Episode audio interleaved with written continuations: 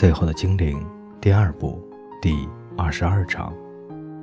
整个世界充满了光，一阵凉风吹来，使他神清气爽。他的头痛消失了，阿尔伯洛又能飞了。他终于能飞了，直直地飞上去，背对着弓箭手。再等下去也没有用，迟早这群难民都会遭到屠杀，不如早日超生吧。再等下去也很烦，坚持的处决则更残忍。它是一条龙，可以回到图书馆去，因为它是一条龙，所以可以在那里活上几百年。它可以在天上翱翔，还可以飞下去抓海豚和海鸥来吃。到了要孵蛋的时候，就退居在那个很棒的图书馆里，那里有金豆子、粉色的葡萄柚。还有看不完的故事书，能让他开心的等他的下一代诞生，因为他是一条龙，也会抓海豚和海鸥来吃，活上几百年，诸如此类。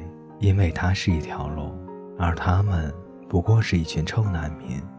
可是背对着弓箭手飞走，他得飞过精灵约许、罗毕和其他人，在抛弃他们之前，还得再看他们最后一眼。反正孤独是龙的宿命，而背叛永远是龙族可以忍受的。它是一条龙，不必对任何人忠贞不二。埃尔伯洛突然想到，将来不会有人照顾他的孩子，没有人教他飞行，他的孩子会绝望孤单，也许会死在一次喷嚏或哭嚎引起的火灾里，或是被自己的尾巴绊倒。他会想起约许教他飞行的往事，他不能这样，他绝不能一走了之，把他们丢下来面对屠杀。在他的脑海里，在那么多世代的记忆里，祖先反对的声浪一一响起。他是一条龙，哎，居然想为了这卑微平凡的生物，一群臭难民而冒生命的危险。他是一条龙，最后的龙，创造之王。龙应该是为了自己而战斗，再也没有别的生物可以和龙相比拟。他必须走，他必须丢下他们来救自己。要是他现在就走了的话，他可以活下去，孤单的活上好久好久，然后会生一条小龙。那条小龙如果侥幸度过孤单空虚的童年，也会在孤单寂寞中活上好久，甚至比凤凰还悲惨。他想到世界上不会再有龙了，因为孤单将他们杀光了。他想到谁都不可能自己一个活上几百年，喂养自己的壮丽和自己的孤寂。他想到重要的不是生命本身的长短，而是生命的意义。每个人迟早都会死，比延迟死亡更重要的是是如何让死亡有意义。在黑暗中，在月光下，约许的宝剑和罗毕的皇冠闪着银光。艾尔伯罗知道，他的传奇故事会传颂下去，几百年又几百年，关于最后一条龙的歌谣会一直传唱下去，吟诵一条龙如何把一个伟大的精灵战士和一个小难民女王带到他们的宿命，建立起一个自由人的国度。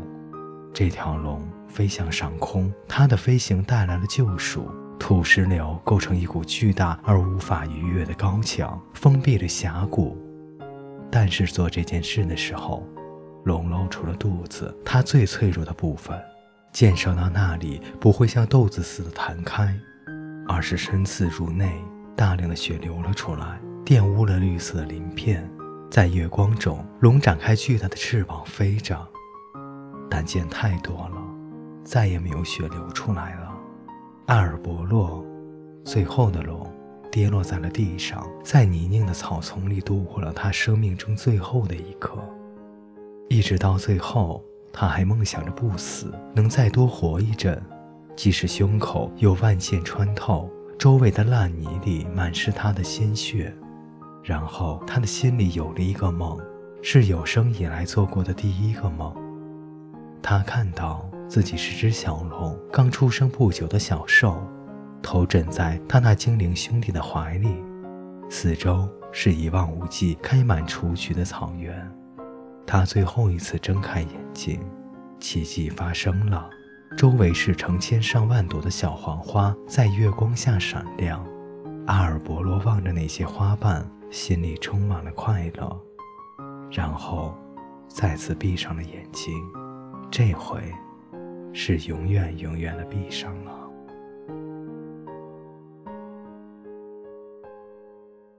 各位听众朋友，今天的故事就为您播讲到这里，我们下期再见。